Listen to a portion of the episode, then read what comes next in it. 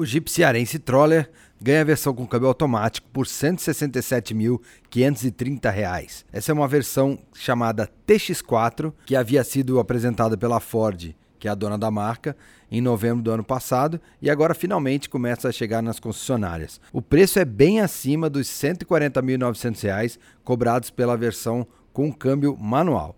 Trata-se de uma transmissão automática de seis marchas, a mesma utilizada pela Ford Ranger, que faz companhia ao motor 3.2 turbo diesel de 200 cavalos. Além do câmbio, esse modelo tem alguns diferenciais de acabamento e também no visual. Para mais detalhes, acesse motor1.com.